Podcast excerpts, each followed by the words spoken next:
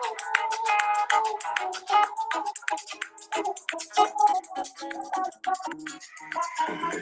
Purple hat, cheetah print, dancing on the people, rolled up happy after joint dancing, dancing on the people, people dancing on the people. I got people on the people, people dancing on the people, with the people on the people, smoking CO2. See me, see you dancing on the people, climb up on the booth, hanging from the people, on the people. My head is the roof, dancing on the ceiling, on the people. I got people on the people, dancing, dancing on the people. I got purple hat, cheetah print, dancing on the people, rolled up happy after joint dancing, dancing on the people, people dancing on the people. I got people on the people, people dancing on the people, with the people on the people, smoking CO2. See me, see you dancing on the people.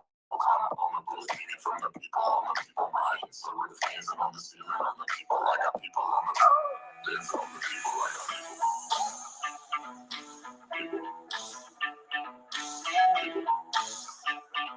People, people, dancing on the people. I got Everybody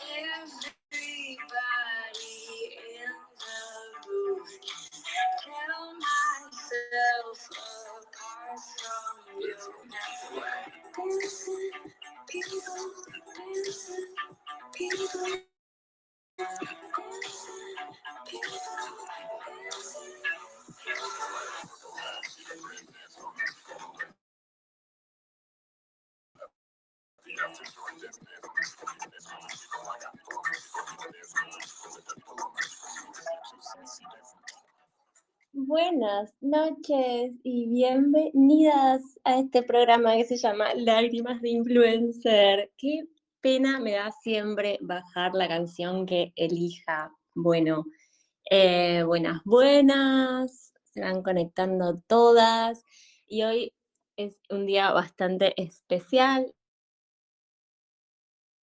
No sé siquiera si está resultando, pero estuvimos trabajando mucho con nuestras amigas de Urbana Soul, una radio federal y online. Y si todo va bien, es probable que estemos saliendo al aire por ahí. Así que antes que nada y antes de presentar al equipo que nos acompaña siempre y que nos acompañará hoy también, em, sin presión, dice Lola por ahí. Bueno, nada, saludar a Aldana y a Yelén, que son las personas atrás de Urbana y que nos están ayudando a meternos ahí en esa radio. Así que estamos al aire, dice Urbana Soy. Me encanta. mucha tensión, mucha presión. O sea, no, pero sí, pero sí, pero no. Pero bueno, dual siempre, porque este programa nació así. Así que bueno, ahora que sabemos que estamos al aire, buenas noches a todas y a todos, porque no sabemos. Así que bueno, em, sí, qué nervio. Esto lo empezamos a hablar creo que en junio con Aldana, que es una amiga de Santa Fe. Y bueno, las cosas se van dando de a poco y que estamos casi por pasar a septiembre y bueno, lo logramos. En fin, hoy, como siempre, nos acompaña eh, nuestra amiga dracónica, que es casi como la estrella de este espacio, porque nos conecta con el espacio exterior y con las estrellas y con los astros. Sí, Lola Palosa dice mm, temporada Virgo al aire y organizadas, me encanta. Y después tenemos una participación especial de nuestra amiga también de la casa, especializada, súper sabionda del cine, nuestra amiga Estrella Fueguito, también conocida como Flor Grey, que nos va a hablar de una peli, bueno, que estuvimos hablando así un poquito, no voy a anticipar más de eso, una peli así como, no sé si decirlo, súper de culto, no sé lo que sea, ella nos va a explicar. Y para cerrar, porque tenemos siempre así como tres bloquecitos, eh, van a estar Galaxia y nuestra amiga Lola Papusa, que nos acompaña desde el día cero, nos van a hablar de eh, Boo Boo. ¿Puede ser? ¿Es así? ¿Estoy en lo correcto? Así que mm, em, sí, estoy en lo correcto, es así. Bueno, em, Mm, voy a, después de esta intro que me demoré un poquito, que ya saludé a todas y que bueno, las nombré y las, voy a ir saludando mientras se vayan sumando.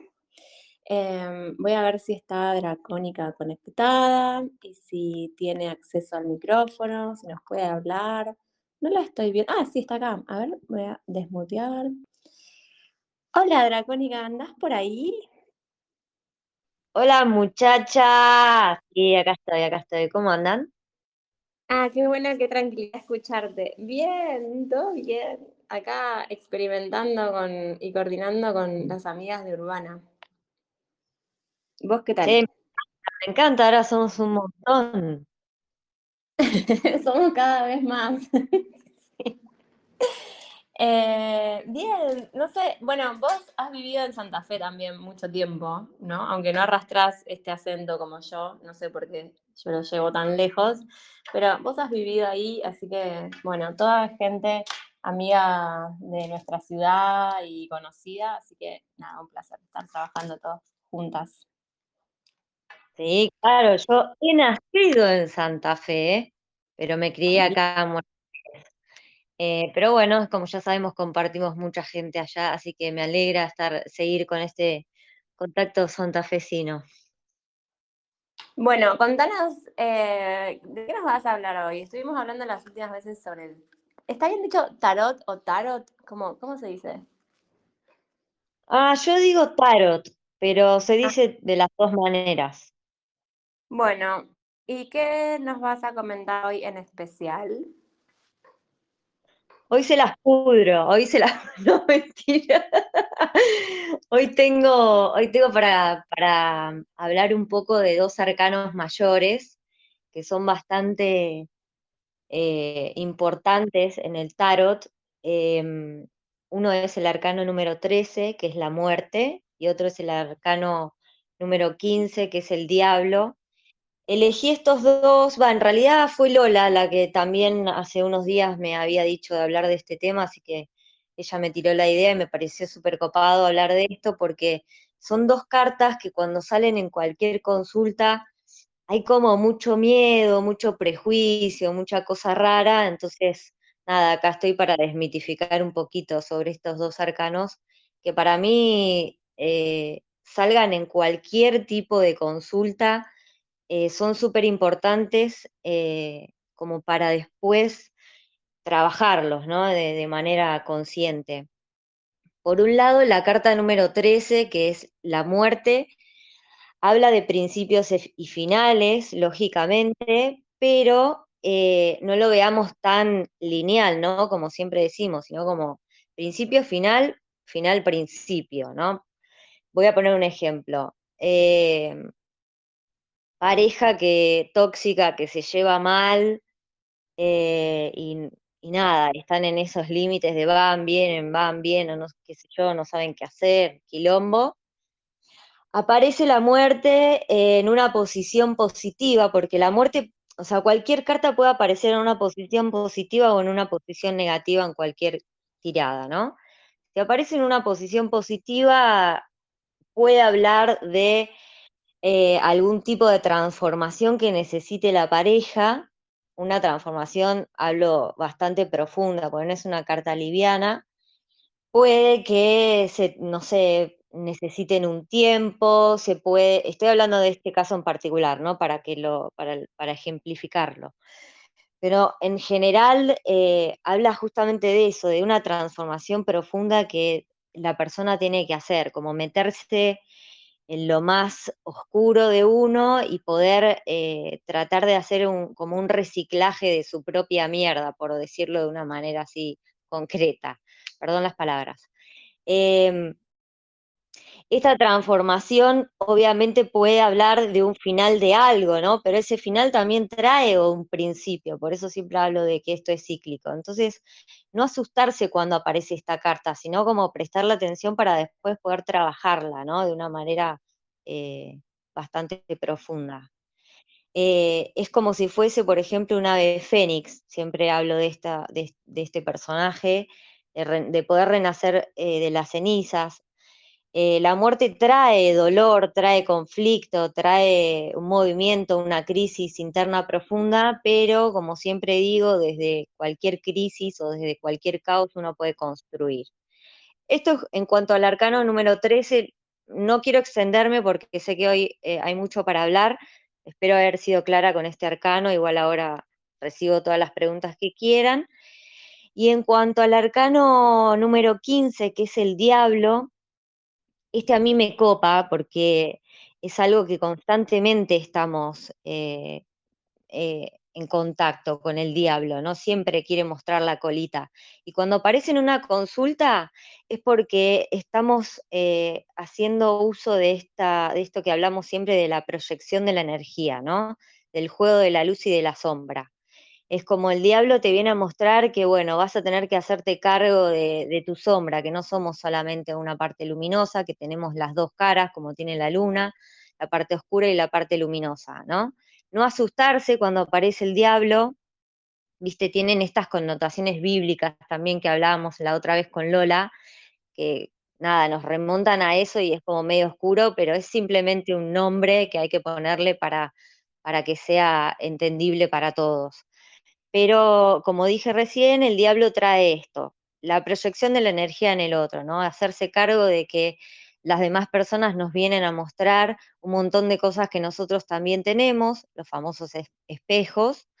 Eh, así que también cuando aparece este arcano en cualquier tirada eh, es importante prestarle atención. Si, si aparece en, una posición positiva, eh, hay como mucha potencia en esa persona, ¿no? En el consultante.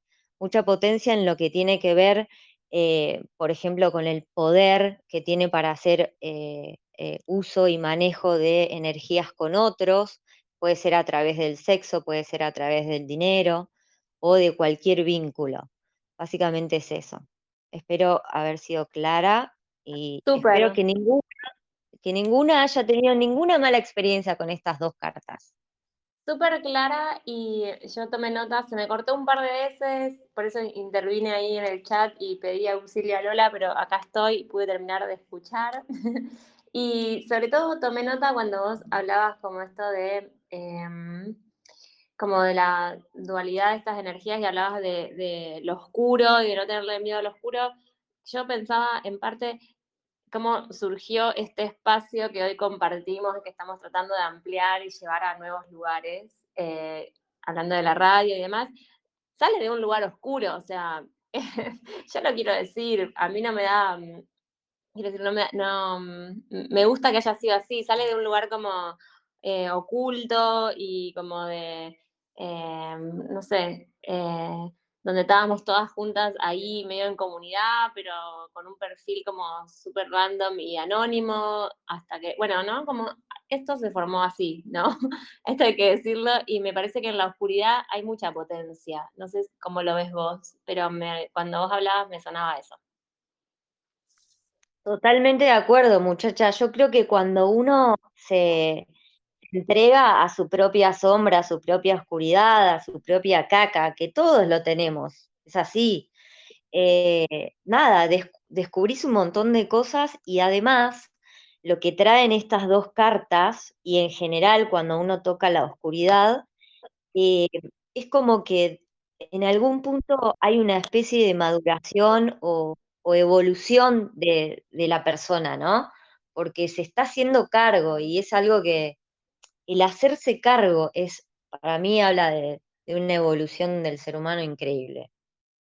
Sí, sí, y no solo esto decías hacerse cargo, a mí lo que me copa, y por eso eh, ahí está Lola con alguna pregunta, solamente antes de pasarle a ella la pregunta, lo que esto que vos estás diciendo, poder hacerlo en conjunto, porque esto es un, espacio así como muy, que depende de muchas, de la participación de muchas personas y cada vez más, es eh, esta maduración hacerla bueno, como casi en equipo, ¿no? Como apoyada por otros y ahí, en ese sentido. Así que Lola, adelante con tu pregunta, así yo no divago. Buenas, buenas, buenas. Eh, yo tengo, más que nada es una pregunta por lo, único, lo último que dijo Dracónica, que me pareció que está súper bueno, y además justo aprovechando lo que dijo muchacha, era medio por ahí, como que bueno, que esto de la oscuridad y hacerse cargo, también es, eh, mi pregunta es, también es medio colectivo, ¿no? Como uno lo pueda trabajar solo, pero es re interesante cuando se trabaja también de una forma un poco más colectiva, esto de, las responsabilidades, de hacerse cargo, de la parte más oscura de cada uno, también de la parte colectiva.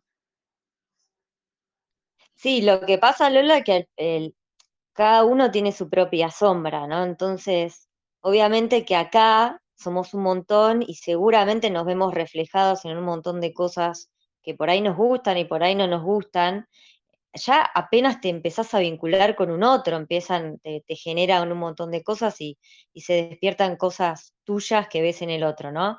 Entonces, como que poder identificarlas y hacerse cargo es el primer paso de trabajar tu propia sombra, tu propia oscuridad y después trabajarla en, forma colectiva. Como que entrar de una al colectivo es más complicado, me parece.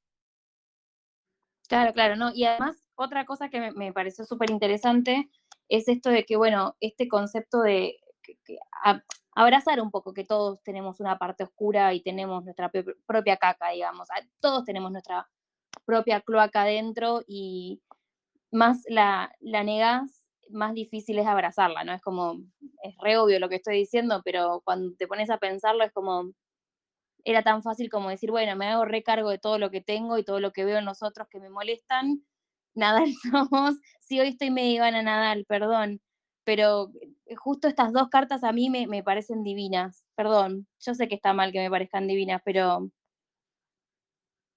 no, no, me parece, me parece copado lo que estás diciendo. Es que son dos cartas que traen esto, o sea, estamos hablando de esto no, no porque te pongas en Ivana Ladal, estamos hablando de esto porque es lo que traen estas dos cartas.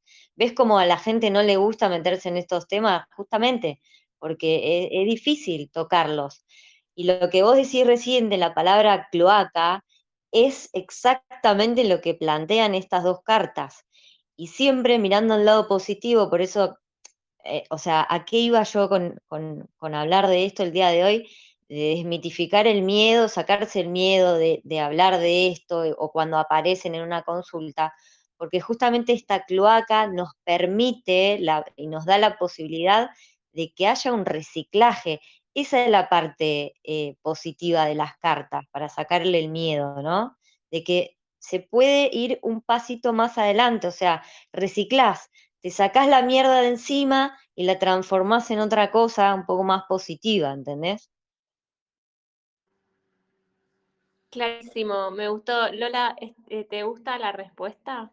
¿Estás contenta? Sí, sí, me encanta y aparte me, me, encanta mucho esta idea de reciclar, esto medio como de transmutar también la energía, un toque ahí, me encanta, me parece, yo estoy contentísima con la respuesta. Bien, me encanta y a mí también. Y también me gusta que eh, nos ha dado pie a hablar un poquito de cómo surge este espacio, ¿no? Que surge, bueno, surge de la, de la oscuridad, de cada pedacito de oscuridad que cada una aporta a, a este mundo. Y me encanta que sea así. somos, somos oscuritas en parte. Aunque hagamos cosas rosas y bonitas, eso viene también puede venir de un lugar oscuro. Así que, bueno, eh, Dracónica, gracias por tu intervención, eh, por tu aporte. Eh, nos vas a acompañar, lo dije en Santa Fe, ¿nos vas a, acompañar el resto de la noche? ¿Te quedas por ahí escuchando un poquito más? Las voy a acompañar un ratito. Genial. Bueno, muchas gracias y nos estamos viendo eh, y escuchando también el próximo miércoles que arranca septiembre. Ya dijimos que en septiembre vamos a tirar un poco de la casa por la ventana. Hay, no sé, hay medias para regalar en Rosario, hay medias para regalar en Santa Fe. Están, es el mes especial de Virgo, que están Dracónica y Lola cumpliendo años ahí, que son parte de esto desde muy del principio. Así que vamos a sortear, mandar regalos, que vuelvan los envíos Dale, le metemos con toda y ahora en este corte, después de todo ese intro, em, está por ahí, estoy buscando en la lista del chat a nuestra amiga Estrella Fueguito, que la vio y está acá y está escuchando. Hola, hola. Hola. ¿Cómo vas? Bien, acá dada escuchando a Dracónica, como siempre, es como que ahora siento como que lo que vengo a contar yo es muy banal, pero bueno, de, eso también se hace la cloaca, de cosas más profundas y cosas más banales. Me parece bárbaro. Y para nada, eh, esta, esta charla, estas preguntas que yo te voy a hacer hoy y que vos nos vas a contar, un poco surgen de, conversaciones anteriores. Eh, y bueno, em, te dejo a vos presentar las las dos pelis de las cuales vas a hablar, que tienen mucho que ver, tienen un, diálogo ahí, un ida y vuelta, eh, y te dejo a vos eh, tirar el tema y yo nada más, en todo caso, te voy a hacer algunas preguntas, pero me parece piola que vos arranques como lo habías pensado.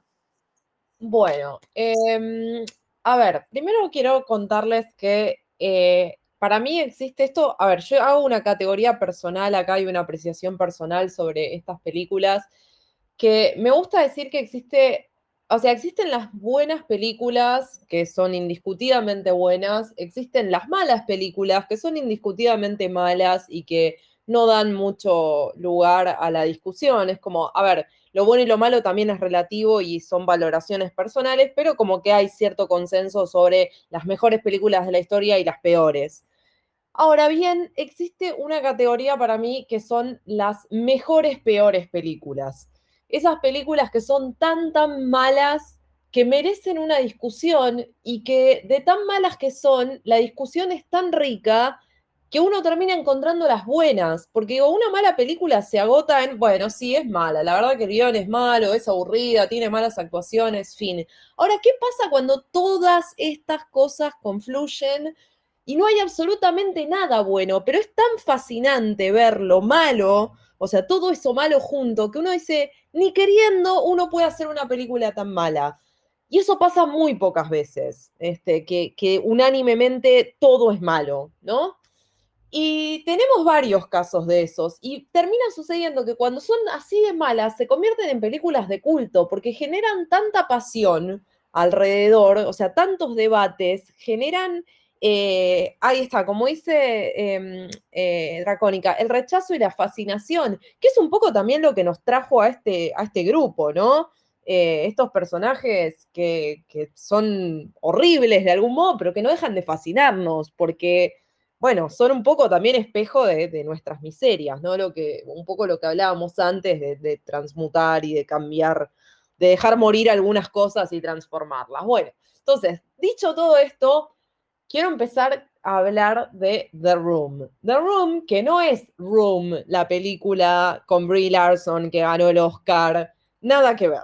The Room es una película del año 2003 este, que ahí me dicen, hi Mark, ya están tirando acá, hay, hay unos cuantos fans, la doc también ahí está tirando una foto para ponernos en contexto. The Room es una película del año 2003 que está escrita, producida, dirigida, protagonizada y algunos roles más por ese señor que ven en la foto que posteó la doc, el señor del medio, que se llama Tommy Wiseau. Tommy Wiseau es un personaje, un hombre que jura ser norteamericano y es un poco hasta forzado, como cuando Apu quiere decir, ah, me, me olvidé que en realidad era americano y de golpe llena todo de banderas yanquis. Este, así es eh, Tommy Wiseau, cuando deliberadamente se sabe que no es eh, norteamericano, que no es estadounidense, eh, porque tiene un acento horrible y su inglés es bastante rudimentario. Pero su vida, hay todo un halo de misterio al, alrededor de este personaje. Este personaje que una mañana se levantó y dijo, si Hollywood no va a aceptarme, si no me va a dar un lugar, el lugar me lo voy a dar yo solo. Y se compró los equipos eh, y junto a su amigo eh, Greg Sestero, que es el rubio que ven a su derecha en la foto, este, él escribe, o sea, eh, Tommy escribe su propio guion, lo convoca a Greg y le dice, vamos a hacer nuestra propia película. Y se mandan, se mandan al nivel que, como les decía, se compra hasta los equipos. No se sabe muy bien de dónde se saca la, plata. O cuando uno hace una película, alquila las cámaras, no va y las compra. Bueno, él las compró. Eh, la película está, eh, a ver, solamente hablando de lo técnico, van a ver que eh, hay eh, pantallas verdes, hay cromas, o sea, el croma es cuando uno filma sobre una pantalla verde y después lo recorta digitalmente y lo reemplaza por otro fondo. El tipo abusa de este recurso que es totalmente innecesario en esta película, porque tranquilamente eso lo podría haber filmado en una locación real, pero no. ¿Por qué se llama The Room? Tampoco sabemos, porque la película transcurre en su gran mayoría en ese departamento, pero tampoco hay nada en particular con ninguna, con ninguna habitación. Todo es arbitrario y básicamente el plot de esta película The Room es la historia de Johnny, el personaje de Wiseau, que es un tipo re bueno y que todo el mundo se la pasa diciendo lo bueno que es Tommy, lo, lo perdón, Johnny, Tommy es el, él en la vida real, Johnny, lo exitoso que es, eh, cuánto ama a su mujer Lisa, que es la rubia que ven en la foto también, y Lisa es una perra. Eso es lo que Johnny quiere que pensemos y sepamos. Lisa es una perra que no se conforma con nada de todo el amor y todos los bienes materiales que le da Johnny, este, y lo caga con su mejor amigo Mark. Este, y esto es un drama terrible, pero horriblemente actuado, horriblemente escrito. Hay quienes dicen que The Room parece una película que la hubiera hecho un extraterrestre, que vino un tiempo a la Tierra, observó qué hacen los humanos y dijo, voy a hacer una película con esto. Nada hace sentido. O sea, de verdad, las líneas de diálogo, eh, no quiero empezar a, a, tirar líneas de diálogo al aire, pero les recomiendo que aunque sea se vean un resumen en YouTube, porque no tiene, o sea, hay, hay momentos en los que... Mm, eh, hay conversaciones como, no sé, él se sienta a tomar un café con el amigo y le dice, How's your sex life? O sea, ¿cómo está tu vida sexual? ¿Quién le pregunta eso a un amigo? Este, bueno, cosas así todo el tiempo, todo el tiempo. De golpe en una parte entran unos amigos, vecinos, no sabemos bien qué son, y se ponen a coger ahí o bueno, a tener, o sea, la, la mina le empieza a practicar sexo oral al tipo, como no se ve, por supuesto, no, no se ve de forma explícita, pero es como, ¿quién entra a tu casa y se pone a hacer esto? Después ahí está llena de escenas de sexo totalmente incómodas, donde Tommy parece que está penetrándola por el ombligo a la mujer. O sea, una cosa espantosa, mal actuada eh, y dramática, profundamente dramática. Bueno, una cosa horrible. La verdad, chicas, no, no, no o sea, es muy difícil eh, después de decirles todo esto de lo horrible que es, decirles, che, pero está buenísima, véanla. Pero es que es eso, escucha, genera Gancho, fascinación. gancha, acá me meto porque vos venís embaladísima y yo disfruto de escucharlo. Y ahora mi pregunta es, porque yo en realidad, por ejemplo, nunca vi The Room entera, nunca vi esa película. Lo que vi fue Disaster Artist, que es una peli de 2017. O sea, yo no vi The Room, yo vi esa, no sé cómo lo llamás vos, pero yo vi ese extracto que hacen en 2017 y ahí yo te pregunto, ¿cómo se llega de esa peli que es tan mala? ¿Por qué en 2017 se vuelve a hablar de eso? Bueno, nunca se dejó de hablar en realidad de The Room. ¿Por qué? Porque cuando la película se, o sea, la película se estrenó también por la insistencia de Tommy, que fue y pagó una, o sea, hizo un forwalling, que es cuando vos alquilás una, una sala de cine y pagás para que pasen tu película. Entonces, técnicamente estás estrenándose comercialmente tu película. Tommy hizo eso, pagó una sala en Los Ángeles, porque de esa manera además estaba calificando para los Oscars. Digo, para nota al pie, para uno poder calificar para los Oscars, tiene que haber tenido un estreno comercial de por lo menos una semana en una sala. Entonces Tommy dijo, yo lo voy a hacer, y lo pagó, y con eso él pensaba que podía calificar para los Oscars. Técnicamente podía hacerlo. Este, la película estuvo ahí y además no solo eso, una particularidad muy grande fue que él puso un cartel, estos billboards famosos que ve Homero y que dice es primero de mes, hay carteles nuevos. Bueno, él pone un, un billboard gigante en Los Ángeles con su cara, The Room, ahí nadie entendía bien qué era. Y un crítico random de Hollywood la vio, le fue a ver, se fascinó con ese cartel que no entendía qué era, la fue a ver y el tipo empezó ahí, dicen que ahí empezó la leyenda. Se la empezó a recomendar a sus amigos porque quedó completamente fascinado ante lo horrible que era esta película. Este, entonces se la empezó a recomendar a amigos, qué sé yo, y ahí sí se empezó a generar un, un boca a boca que hizo que en el último día que la película estuvo, o sea, no olvidemos que estuvo solamente una semana, hay quienes dicen que no recaudó más de 450 dólares en taquilla, este, en ese último día un montón de gente fue al cine a verla y ahí nació la leyenda. Año 2003 nace la leyenda de Room. El tipo después ve, este Tommy se aviva de que su película se vuelve un clásico del consumo irónico, básicamente. Entonces, ¿qué hace? La edita en DVD. Y empieza a circular de mano en mano en DVD y después la reponen en salas. Y así como, no sé si alguien conoce eh, la historia de The Rocky Horror Picture Show, que es esta película que durante años se sigue pasando en muchos cines del mundo los viernes a la noche y la gente va disfrazada y hay rituales, este, se baila dentro de la sala, es un musical. Este, bueno, un poco se generó un ritual así en torno a The Room y se empezó a pasar a repetición en salas de Los Ángeles, de San Francisco, de Nueva York, y hay rituales también donde la gente arroja cucharas a la pantalla, cucharas de plástico a la pantalla, porque hay un tema con las cucharas adentro de la, de la película. Este, le contestan a la pantalla. Bueno, hay un montón de cosas este, ahí, digamos, que, que se generaron. Y bueno, y eso hizo, además, que cuando se genera ¿no? este clásico, del con- se, convierte The Room en un clásico del consumo irónico, Greg Sestero, que es el rubio que les mencionaba antes, que actúa en la película y que es el mejor amigo supuestamente de Tommy, escribe un libro que se llama The Disaster Artist y es eh, la historia de cómo se hizo The Room, porque no solamente la película es horrible, el- el rodaje de la película fue tal vez el rodaje más catastrófico que haya habido en Hollywood.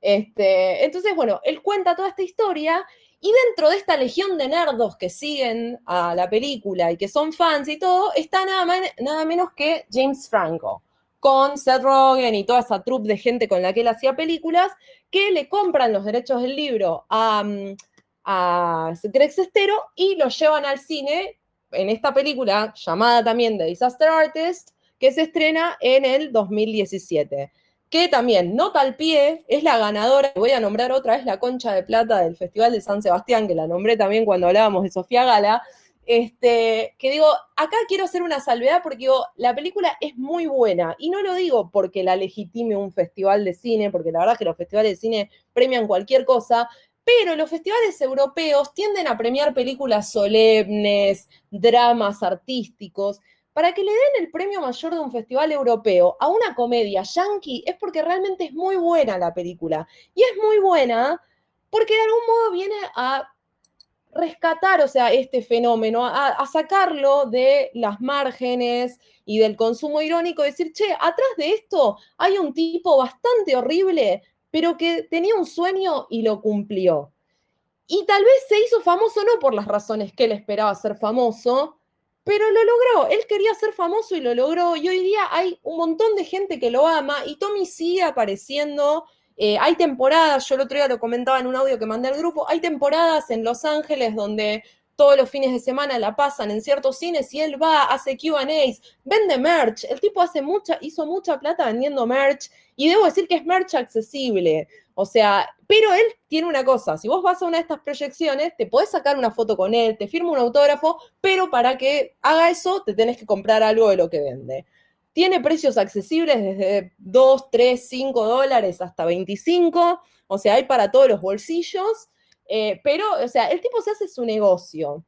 Y bueno, así llegamos, digamos, de esta cosa de una película que había sido condenada al olvido, luego pasó al consumo irónico y hoy día está, se convirtió en esto. James Franco la rescató de ese consumo irónico que, a ver, otra cosa que me parece importante destacar es que él hace también, eh, Franco hizo un, un, trabajo donde realmente se nota que él tuvo pasión por la película. Digo, no, no fue simplemente decir, ah, estos loquitos. O sea, no se subió, eh, a ver, no se subió al negocio de eh, aprovechar que había una legión de loquitos fanáticos de la película. Se nota que él realmente es un fanático de la película y busca reivindicarla. Porque incluso si uno lee el libro, eh, Tommy Wiseau no queda tan bien parado en el libro. Greg Sestero medio que le hace sorna al tipo. Y sin embargo, eh, cuando uno ve la película, se nota que Franco limpió un poco esas cosas. Y, y, realmente Tommy es un personaje bastante horrible, pero uno genera mucha empatía con él por esto, porque es un tipo que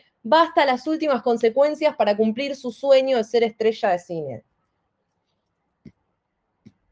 Bien, Voy ahí, esto, una pausa esto- porque hablé mucho. tranqui, tranqui, tome un vasito de agua, por favor, porque eh, le metiste y yo jamás se me ocurrió interrumpirte hasta que hiciste la pausa y dije, ok, ahora me meto.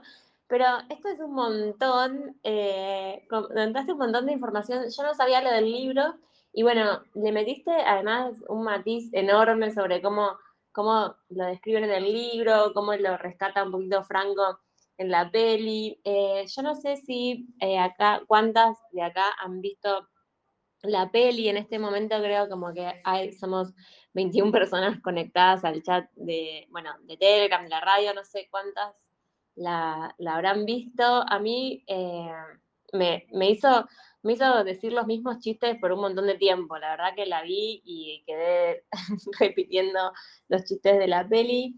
Pero no sé, me parece que eventualmente esto no lo vamos a coordinar ya acá, porque vamos a seguir con el programa de radio.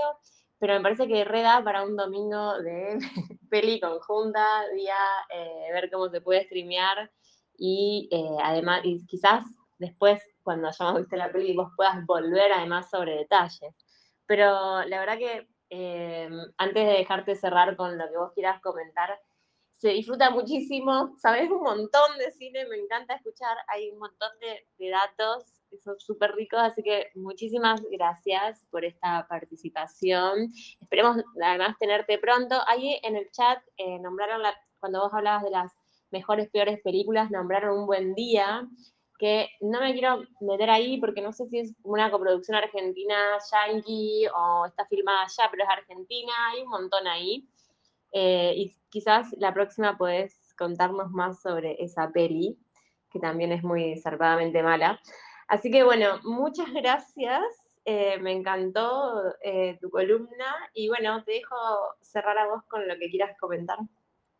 No, bueno, eso, que sí, podemos hablar de un buen día porque un poco, un buen día es la eh, The Room Argentina, pero eso ya lo, dejamos para otro día. Capaz, digo, no, no sé si deberíamos ver las dos películas eh, juntas, tenemos que ver, digo, qué conviene más, si ver The Room y después que cada una vea la de Franco por su cuenta o al revés. Eh, me parece que el camino para llegar a The Room o a The Disaster Artist eh, es indistinto. The Disaster Artist hace un muy buen trabajo, que, donde no hace falta realmente ver The, The Room antes o conocer la historia para disfrutar la película. Creo que realmente es una gran, gran película.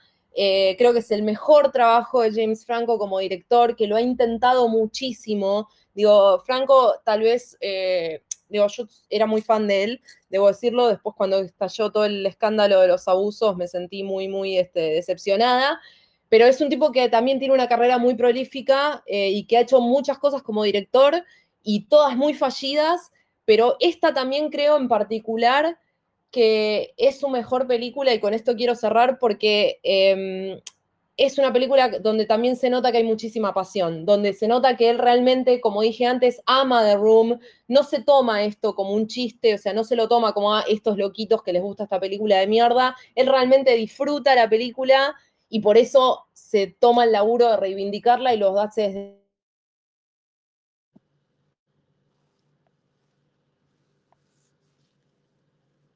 Hola, creo que perdimos a, a Flor, no sé si me están escuchando a mí, yo la, de- la dejé de escuchar.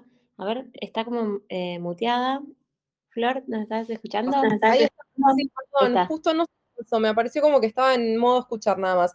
No sé Sí, a dónde sí. llegué, a dónde llegué, pero digo, quería cerrar con esta idea de que cuando hay pasión, cuando uno realmente se apasiona por lo que quiere y tiene una- un objetivo claro en la vida, de una forma o, de otra, yo creo que se consigue. Como decía antes, tal vez Tommy no quería ser famoso por hacer la peor película del mundo, pero quería ser famoso y lo logró. Franco quería hacer una película para reivindicar esta historia, le puso toda la pasión y fue su mejor película y es unánime. O sea, la, la crítica coincide en que es unánime.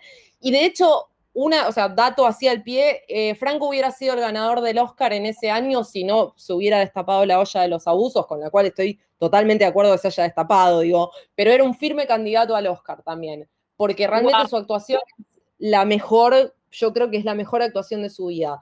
Insisto, creo que atrás de eso hay toda una gran pasión y por eso nada, quedémonos con eso, transformar lo malo, transformar nuestras oscuridades y seguir nuestras pasiones. Excelente, muchísimas gracias. Eh, gracias, Flor. Están todas fascinadas con, con tu columna y estoy leyendo el chat y están todas aplaudiendo y, y tirando corazones. Es verdad, yo solo vi Disaster Artist y solo para cerrar y comentar lo que decías vos, Flor, tiene un lado muy humano. Es como que hay un trabajo para mostrar como no sé, cómo se sienten esos personajes. Es, eh, tiene una mirada ahí, es, muy prof- es como muy profunda, es verdad que está muy cuidada. Pero bueno, yo no quiero comentar sobre eso porque mis palabras no valen mucho comparado con todo lo que acabas de contar. Así que eh, súper gracias y vamos a estar esperando pronto tu intervención sobre un buen día. Vamos a estar organizando para ver esta peli en grupo. Eh, y bueno, eh, siendo las 11 y 10, nos quedan 20 minutitos más. Y yo sé que, uy, casi me ahogo. Estoy tomando Gatorade y casi me ahogo. Y bueno, yo sé que están por ahí Lola y están Galaxia, que estuvieron agitando ahí el chat, incluso haciendo preguntas. Así que- Hola. hola, ¿cómo va? Y falta Galaxia. Buenas ahí. noches. Ah. Buenas noches. Las voy a dejar a ustedes y voy a ponerme en mute porque tengo tos. Así que denle para adelante con todo. Bueno, bueno, buenas noches. Después de, de la semejante columna que acaba de mandar Estrella Fueguito, alias, me gusta porque no es más Flor Grey, alias Estrella, es al revés. Eh, ¿cómo, ¿Cómo le metemos a esto, Galaxia? ¿Qué hacemos? Nos vamos a mimir. Y Lo que hacen todas las, lo que hacen todos los miércoles. tratar de conquistar el mundo.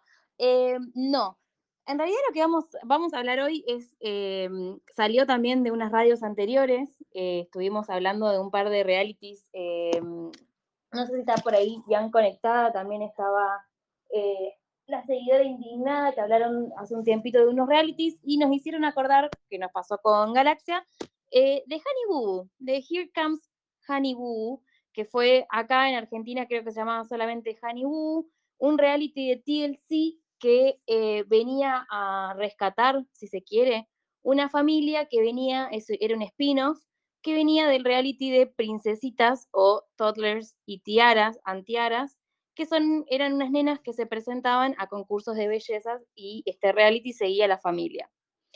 Em, básicamente, el, el reality de Honey Boo se estrenó en 2012 y fue como así en TLC, que era una época fuerte del canal, eh, los realities no se veían tanto, más que YouTube, no había tanto para ver en internet, así que fue un reality que pegó así como fuerte, sobre todo porque es una familia cero convencional.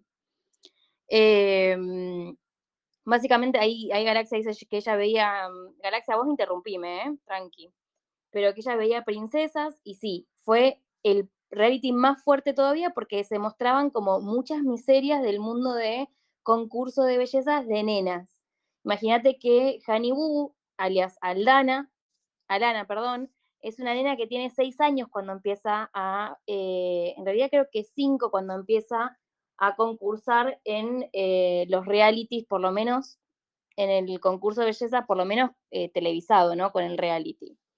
La verdad que impresionó un montón, sobre todo porque todo lo que pasaba eh, tras el escenario, el maquillaje, que les ponían spray tan, que las, les hacían las eh, cejas, las pestañas, la verdad que una cosa así como media estrambólica.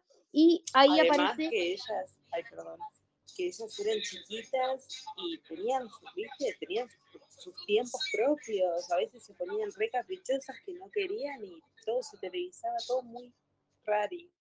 Sí, muy crudo todo, ¿no? O sea, las nenas estaban ahí en el medio de un tantrum, ahí no querían salir, no querían bailar, y vos veías que las madres, las abuelas estaban todos, dale, hay que hacerlo porque esto es tu trabajo, y son nenas, eran nenas de 5, 6, 4 años, así como muy choqueante. A partir de ese reality aparece, eh, sigue funcionando con un montón de otras familias, pero aparece un spin-off de Honey Boo, que eh, sigue a la familia de ella, que está conformada por eh, Alana, que es la nena que sería como la estrella que se quiere mostrar de, de la familia, una nena de seis años, con su mamá, Mama Jun, con sus tres hermanas, que ahora las vamos a nombrar, y con su papá, que no es el padre de sus tres hermanas. Eh, es una familia que vivía en Georgia, una familia súper, así como se la veía como tradicional, si se quiere, está mal dicho tradicional, eh, una familia como bastante convencional, pero la verdad que eran un quilombo. Eh, ahí están viendo, estoy viendo que en el, en el chat están hablando, eso vamos a llegar más adelante, al stream makeover que le hicieron a la madre.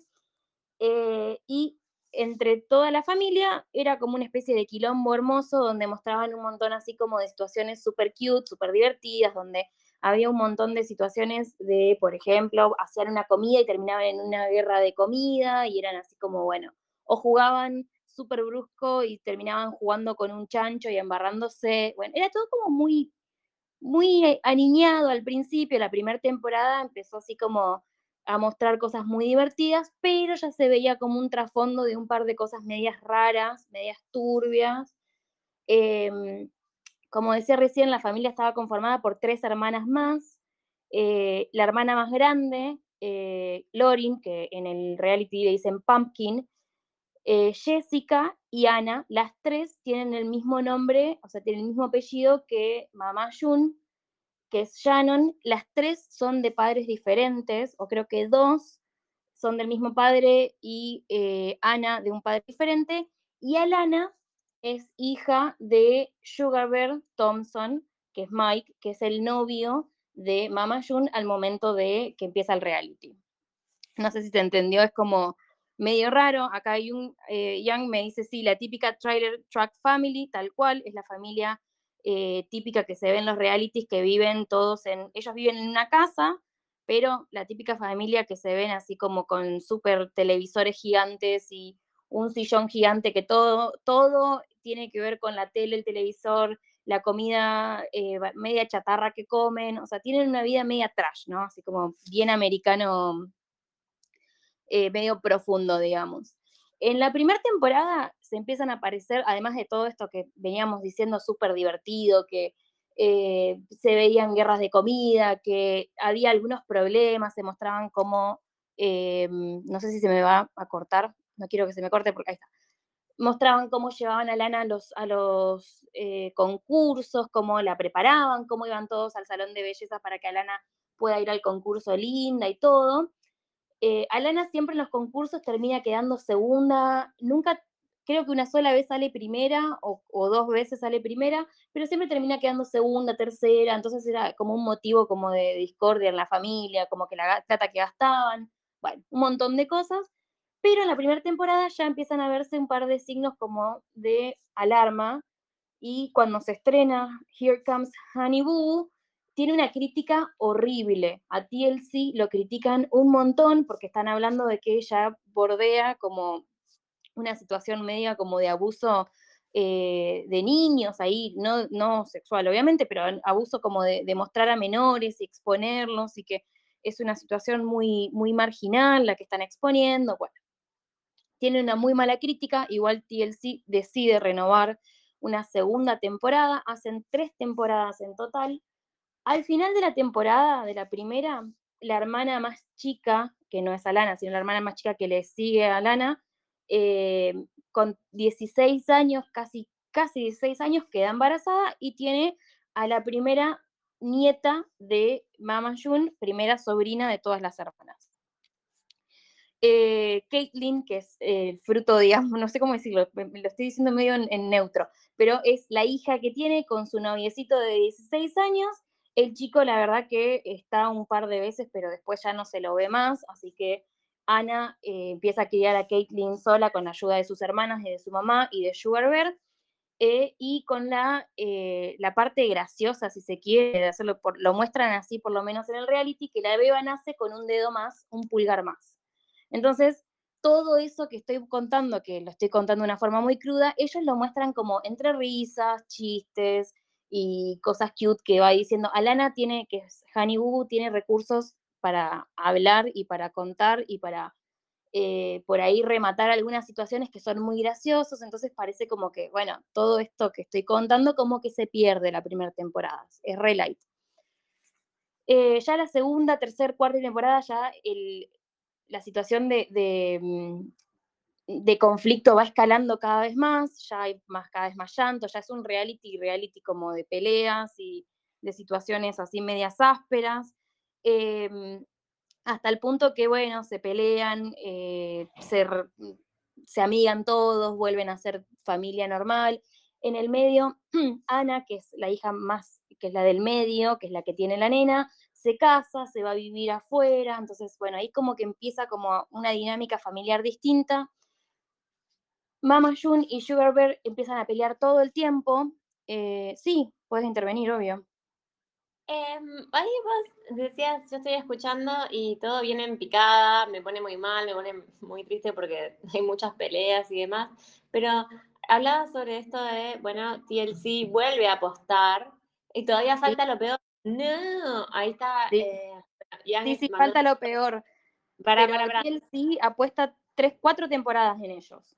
Bien, entonces nada, quiero que cuenten lo peor. Tenemos 10 minutitos más, quiero que cuenten lo peor. Quiero saber qué Bueno, es lo peor de lo cierro rápido, así lo puede contar también Galaxia, que tiene como la peor parte. Yo lo que voy a contar simplemente es que cuando empiezan a pelear muchísimo Sugar Bear y Mama June, empiezan a haber peleas por plata, empieza a haber pelea por, porque eh, digamos la verdad que es el, el reality a ellos les da rédito, pero no cambian su estilo de vida, simplemente empiezan a tener más gastos en cosas por ahí como medias raras, no es que compran una casa, un auto, bueno, hay mucha interna de plata y de cosas en el medio y empiezan a aparecer problemas con que eh, Sugar Bear empieza a decir que Mama June eh, tiene problemas de adicciones, que tiene un montón de problemas, como que TLC medio que lo tapa a eso, como que no se ve tanto, se veía más reflejado por ahí en lo que eran los em, artículos amarillos y todas esas cosas, así como medias amarillistas que empezaban a aparecer titulares con Mama June, con problemas entre ellos, con las hijas, con todo eso,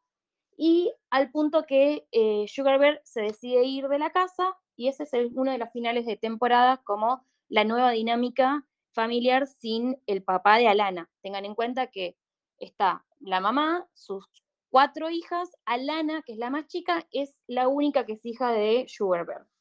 Eh, Sugar se va, se pelean con un quilombo por medio de mucha plata y de muchas eh, acusaciones cruzadas de que quién era, el, quién era el adicto, si ella o él. Y en el medio las hijas que están detonadas, pobres, y que la que más, que es la más grande, que es Pumpkin, que es la que más trata de eh, hacerse cargo de sus hermanas, de que tengan una vida más o menos normal, todo esto viviendo todos juntos. Así que le doy la peor parte a Galaxia. Bueno, perdón. em, TLC, esto antes que hable de Galaxia, porque es importante, TLC decide renovar una quinta eh, temporada de Here Comes Honey Boo, pero cuando Sugar Bear se va, aparecen un par de. eh, Mama June aparece con un nuevo novio, que ahí lo voy a decir, que se llamaba, ya lo digo. em, perdón, ¿eh? ya lo digo, Gino. un minuto. Mark Antonio Ah, McDaniel. Gino. No, no, Mark Antonio McDaniel, que fue, eh, estaba acusado y condenado por abuso sexual infantil, así que TLC decide no renovar más temporada, solo hacen cuatro y ahí se quedan sin temporada. Y ahí va a contar eh, Galaxia un poquito qué es lo que pasa en el medio de una próxima spin-off. Bien, buenas noches. Rapidito, rapidito para mi derecha tenemos a Mama Jun, leonina de pura cepa, dicen por ahí, es de Leo, ojo. Eh, nada, tuvo problemas, tenía problemas de adicciones. En un momento dijeron que en 2019 llegó a gastar 2.500 dólares por día con su novio para eh, comprar metanfetamina, heavy. Eh, la arrestaron por de drogas, estuvo en rehabilitación y se escapó un montón de veces. Eh, tuvo problemas con sus enfer- con enfermedades por el sobrepeso, eh, tiene cataratas, no, sé, todo muy pobrecita, la verdad que bastante fuerte. Y para colmo se metía siempre con hombres rancios, violentos, drogadictos, entonces como que medio que la llevaba todo a estar peor todo el tiempo. Eh, por suerte se recuperó, ahora hay una serie que eh, es solamente ella, que no recuerdo cómo se llamaba, si Lola lo sabe. Sí, se llama, eh, la serie de ella se llama Mama June From Not to Hot, que era así como la reivindicación de ella. esa, y gana, escuchen, 50 mil dólares por capítulo. Recuperada, se hizo el bypass gástrico, ya no tiene relaciones tóxicas, así se lo dicen, y eh, nada, ya está ganando 50 mil dólares por capítulo, chicas.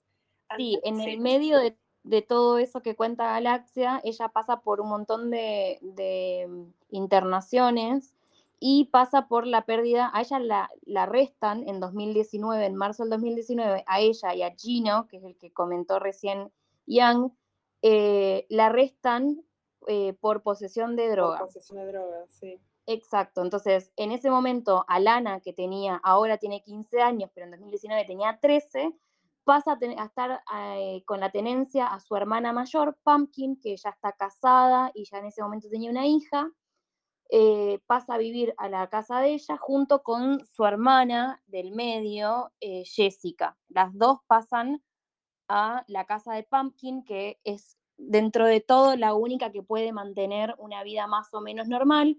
Tengan en cuenta que también estaba el papá de Alana, que la podría haber eh, tenido en su casa, pero Sugarbear también estaba, se vuelve a casar en el medio y eh, tiene una vida como muy, poca, muy poco estable para tener un adolescente de 13 años. Así que, ¿cómo más o menos están ahora cada una? Mama June Gan- está... Sí, Sí, gancho, gancho. Eh, preguntas, preguntas. Quedan cuatro minutos y yo quiero eh, hacer preguntas, capaz que ustedes tienen la Bueno, pero respuesta. espérame, ¿podemos terminar cómo están ahora y después las No, quiero saber, no, quiero saber cómo, cómo sabes cómo están ahora. O sea, usan, re- quiero saber, ¿usan redes? ¿Tienen Instagram? Usan ¿Suben todo, siguen haciendo, siguen haciendo el reality, de hecho. Por eso quería terminar de decirlo. Pero yo te El de interrumpo. mamá. Claro, el de Mama June, ella tiene dos temporadas, una que es eh, From Not to Hot y la otra que se llama Mama June, la redimensión o la redención, una cosa así como que es eh, desde que a ella la arrestan, ella está como tratando de redimirse con todo lo que le hizo a sus hijas, con todo lo que hizo a su cuerpo y todo eso. Dice Entonces, que pide perdón en todos los capítulos también. sí, insoportable. Y en todos los capítulos hay una, una, una mini intervención de las hijas diciéndole todo lo que vivieron, todo lo que pasó, cómo están. Es como bastante intenso, pero por el momento eh, tienen hasta una tercera temporada en vista para el año que viene. O sea que sí, están reactivas. Esto no termina más. eh, es como, no sé. Yo le quiero dar un cierre nada más. Yo sé que eh, ya cuando me decís ajá, yo quiero darle un cierre simplemente para que, para que se entienda en qué están cada una. En este Por momento favor. Mama June sigue con Gino, que es el tipo, con el novio con la que la arrastraron. Los dos están desde el marzo del 2020 limpios, o sea, no, no están sobrios. Eh, Pumpkin tiene dos hijas en este momento y vive con Alana y con Jessica. Y Ana, que es la hermana que había tenido la bebé Caitlyn en, del primer, en 2012, en la primera temporada, sigue viviendo con su esposo, con su nena de 5 años y 11 dedos. em, y como que, bueno, saltaron un montón de situaciones en la última temporada. Ana cuenta que ella había sido abusada por un novio de, un exnovio de Mama June. Está como en un dramón increíble, pero por ahora la única que viene salvando las papas es Pumpkin. Bien, esta, yo me acuerdo de haber visto muy poco, muy poco de esta serie, algunos, mm, pero una descripción exhaustiva a mí me ahogó, o sea, es muy buena la descripción que hicieron porque me, era como quería salir de ese mundo que estaban describiendo, así que si quería salir corriendo era porque lo describieron Es muy que bien. así era, es que así era. Llegó un punto donde la primera temporada es todo risas y, y todo muy gracioso, pero después se empieza a tornar cada vez peor y peor y peor y peor y no, no hay forma de escaparle a lo que se Ahora ve. vamos, a- vamos a apagar, a- vamos a apagar esa serie, no quiero saber más nada de esa serie y quiero preguntarle, eh, sé que está ahí, eh, eso, el, mm, excelente el trabajo que hicieron Lola y Galaxia, porque la verdad que mm, eh, nos sumergieron en esa situación un poco desesperante, de la que, como, bueno, y ahí voy a mirar, quiero ver los, los Instagram de ella sobre todo. Y nada, sobre todo, a mí me encantó y me generó mucha angustia. Así que quería ¡Qué bueno! sí. Em, me encanta lo que traen. Y bueno, igual de, de lo que han presentado, creo que mi preferido es la historia de amor entre Argentina y Estados Unidos, que creo que vimos, no me acuerdo si la semana pasada o la anterior, y tenemos La pendiente. anterior, la anterior. Tenemos también, hay para, hay para una vuelta más porque la verdad que está re interesante esa historia. Esa historia me gustó y me hizo sentir ilusa, que es lo que a mí más me gusta, la ilusión. Bueno, Y- pero para, porque también lo de Hannibal, te lo cierro así, lo de Hannibal también tiene una historia de última terrible, pero ahí está la madre redimiéndose con las hijas que están Se viviendo. superó. Sí, tal Todo- cual. Esta radio, esta radio va en esa, tipo superación personal, pasar de la muerte a la vida, resiliencia. Bueno, gracias. Ahora sigue cerrando el tema que no lo cierra y no lo cierra. pero si me interrumpís, no hay forma de cerrarlo si me interrumpís. Me encantó. Escucha, tenemos acá en este segmento, estoy notando mucha interacción. eh, bueno, no, Habl- hablamos en general de, de series de la cultura americana. Tenemos a, a nuestra corresponsal. Ella no le gusta decir que está en Miami, pero bueno, tenemos a nuestra corresponsal allá. Nada, yo quería saludar a Yang, que está conectada, que muchas veces nos, ha hablado. Y para cerrar, em, Nada, ¿qué onda? ¿Cómo es que, cómo es que, la percepción de tu, por ahí de tu país sea a través de estos contenidos? ¿Cómo se experimenta eso? ¿Algo para decir sobre esto? Eh, sí, lo único que diría, va, buenas noches a todas. Eh, lo único que diría es que, por ejemplo, este eh, ejemplo específico de Honey Boo Boo representa comunidades que hay en todos los estados, que son eh, trailer parks. En trailer parks son lo que mandé antes, son comunidades básicamente donde solo viven casas eh, rodantes, pero que no ruedan, no esas casas, viste, que llevan a 20 personas, no, son casitas como shacks, eh, no sé dónde estaba lo que mandé antes, pero son todas así y típicamente eh, en esas communities, no todas, porque hay algunos, ponele, de, eh, que son solo para que vivan personas de 55 y más, esas son más limpias, más organizadas, em, pero es, es la típica view, la típica vista, opinión sobre los trailer parks son que son super trashy. O sea, generalmente hay muy pocos dientes en la boca de los que viven ahí. Eh, generalmente fuman los puchos más baratos que se pueden conseguir, hechos en una prisión de Gu- Guantánamo. Em, ¿Qué más? Tienen, eh, la policía frecuenta muchas veces, frecuenta, they go, they go there frequently. La policía está en esos trailer parks bastante, porque son lugares que se pueden ir a esconder también los criminales. Es todo muy, yo entiendo que con los que ven Honey Boo Boo em, eh, piensan que sería algo así, y la verdad que por ejemplo, ella no vivía en una trailer home, pero vivía al lado del tren y por, acá por lo menos todo al lado del tren es bad news. Um, y eso, basically.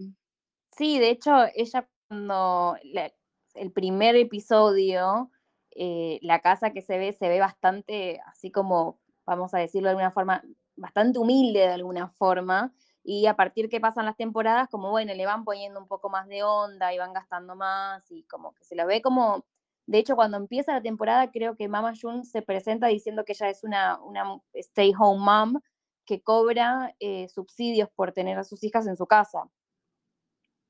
Entonces, como que va mostrando un poquito esto de que tienen una vida como no tan lujosa como se ve al principio, digamos, como que lo quieren mostrar y, y están ahí como en una casa re tranqui, en un barrio re tranquilo, pero bastante humilde. Bastante humilde y después terminó gastando un millón de dólares en un año en drogas. Así es la vida. Eso, eso tomé nota cuando Lola lo contaba.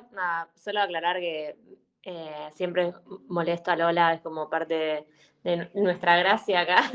Pero em, nada, eh, hablaban de eso y hay poca, hay, hay poca práctica, ¿no? Para administrar grandes sumas de dinero.